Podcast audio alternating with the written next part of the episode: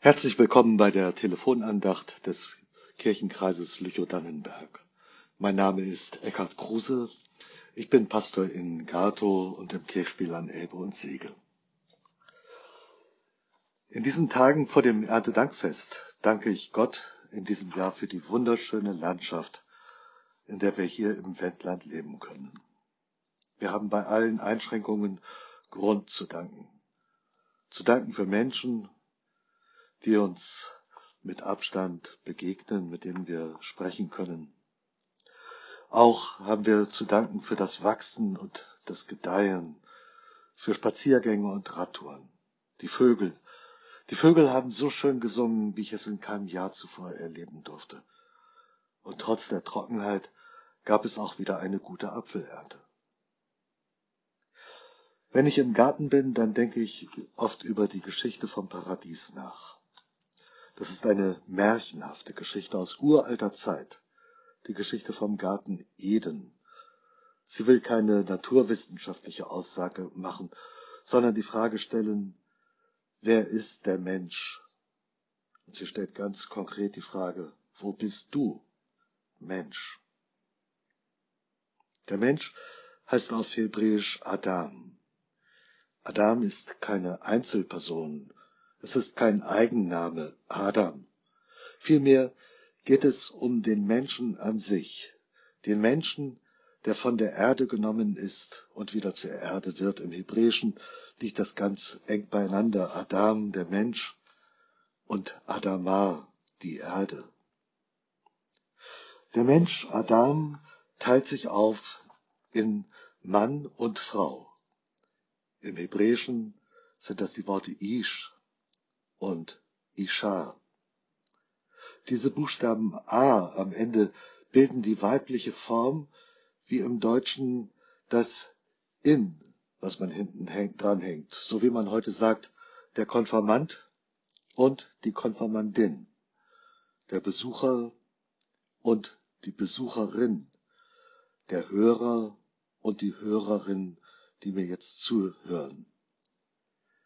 In dieser Geschichte aus dem Paradies, aus dem Garten Eden heißt es, Gott der Herr nahm den Menschen und setzte ihn in den Garten Eden, dass er ihn bebaute und bewahrte.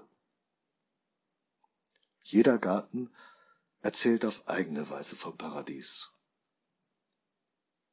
Der Pfarrgarten ist auch ein Paradiesgärtlein. In früherer Zeit diente der Pfarrgarten dem Pastor als wirtschaftliche Lebensgrundlage. Sie kennen sicherlich das alte Lied Sing man Tau, sing man Tau, von Herr Pastor sing Kau, jau, jau, sing man Tau, sing man Tau, von Herr Pastor sing Kau. Diese Kuh ist tot. Der Garten des Pastors bleibt. Der Pfarrgarten ist kein Paradies, und als Garten ist er viel zu groß für heutige Verhältnisse, aber er kann doch ein Paradiesgärtlein sein. Daher möchte ich Ihnen vor dem Erntedankfest erzählen von diesem Gator Pfarrgarten.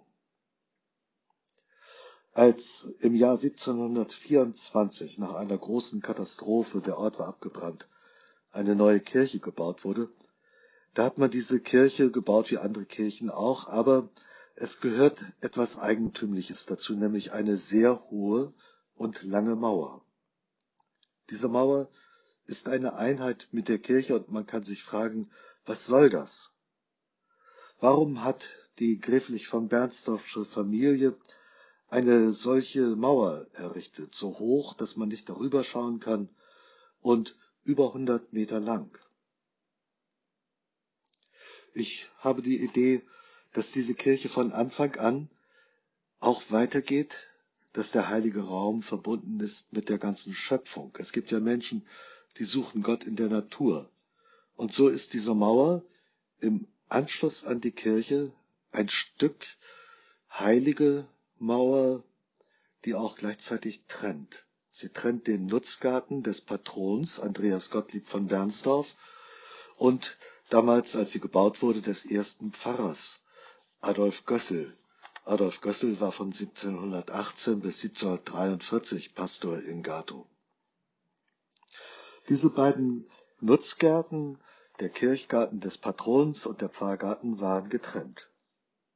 Im Garten waren soziale Unterschiede ablesbar an der Größe, aber diese sozialen Unterschiede wurden gleichzeitig überwunden. Auf der anderen Seite des Pfarrgartens ist ein Zaun, ein einfacher Zaun zum Garten des Dorfschullehrers und an der anderen Seite ein Zaun zum Garten der Pfarrwitte. Und diese Zäune sind so gestaltet, dass man Gespräche über den Gartenzaun führen kann. Diese unterschiedlichen Einfriedungen, auf der einen Seite die hohe Mauer, an den anderen Seiten ein einfacher Zaun, zeigen mir, im Garten bin ich niemands Herr und niemand untertan. Der Garten hinter dem Pfarrhaus wurde bereits 1789 schriftlich beschrieben. Ich zitiere Die Gemeinde erhält ihn in Befriedigung. Jedoch hat das Haus Gato längs dem Kirchgarten eine massive Mauer aufführen lassen. Es sind darin acht französische Birnbäume, zehn hochstämmige Apfelbäume, acht Pflaumenbäume und eine Kirsche. Diese Bäume wurden immer wieder nachgepflanzt. Jetzt schon fast 300 Jahre lang. Auch heute gibt es genauso viele Obstbäume wie vor 300 Jahren und das stellt mich vor Fragen.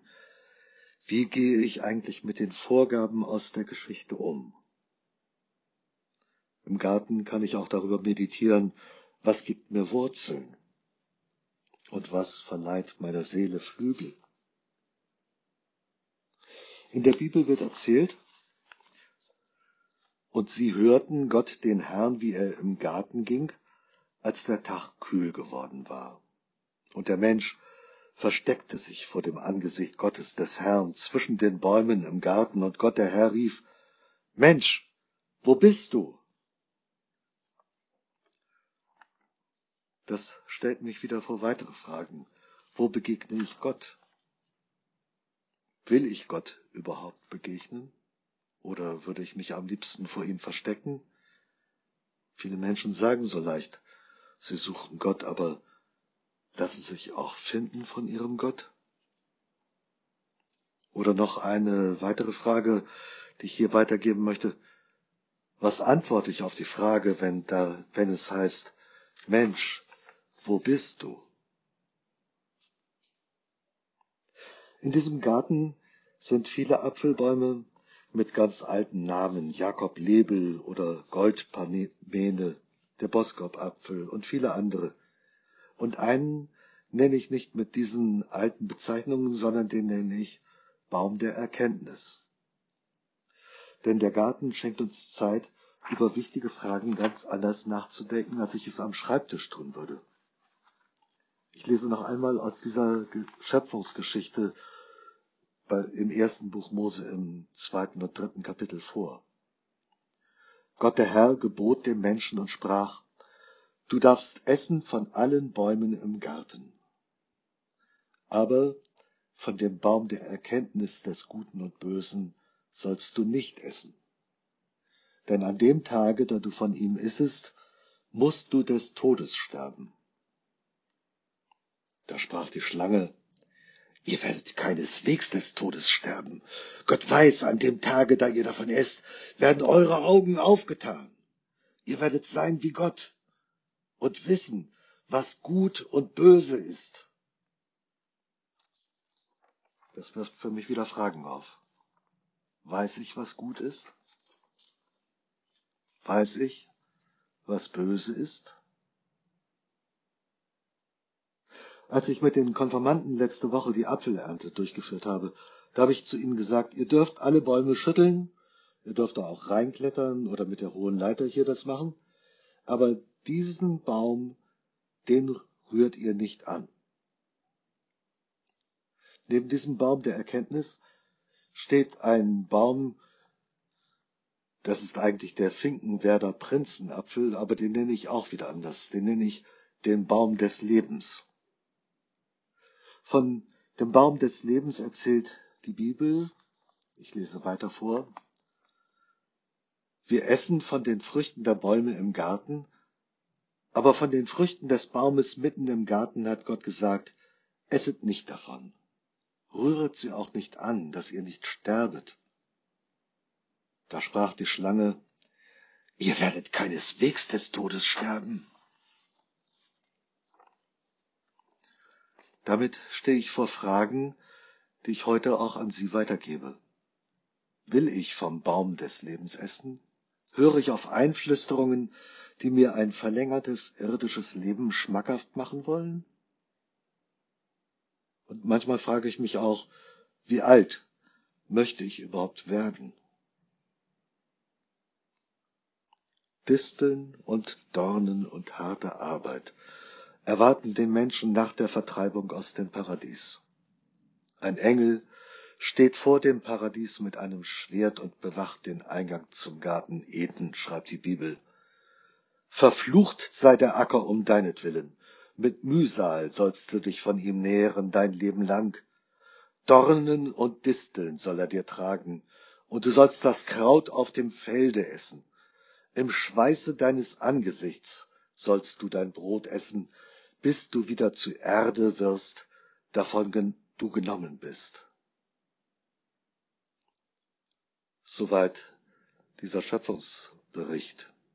Ein Garten kann Paradiese, paradiesisch schön sein, aber auch ein Paradiesgärtlein ist mit viel Arbeit verbunden. Disteln, Dornen, Brennnesseln, All das zeigt man nicht am Tag der offenen Gärten, aber es gehört dazu. Und es gehört dazu viel Arbeit. Bei dieser Arbeit frage ich mich dann, erwarte ich das Paradies auf Erden? Was sind Disteln und Dornen in meinem Leben? Lasse ich im Garten und in meinem Leben die Dornen wuchern oder arbeite ich dagegen an? Zum Schluss möchte ich noch sagen, im Garten erleben wir den Wechsel der Jahreszeiten, der unser Leben prägt. Nachts ist es bei uns dunkel, hier gibt es einen Sternenhimmel ohne Lichtverschmutzung, das ist sehr, sehr schön, aber noch nicht das Paradies. Dafür will ich Gott danken an diesem Erntedankfest. Auch wenn die Zeiten im Leben wechseln, gilt uns auch jenseits des Paradieses die Zusage, solange die Erde steht, soll nicht aufhören Saat und Ernte, Frost und Hitze, Sommer und Winter, Tag und Nacht. An diese Zusage möchte ich Sie heute erinnern, indem ich Ihnen sage, bleibt behütet. Ab kommenden Sonntag hören Sie hier eine Telefonandacht von Pastor Andreas Wehen aus Schneger und Bergen an der Dumme. Und in den dazugehörigen Kapellen ist Pastor Wehen auch Pastor. Ich sage jetzt auf Wiederhören.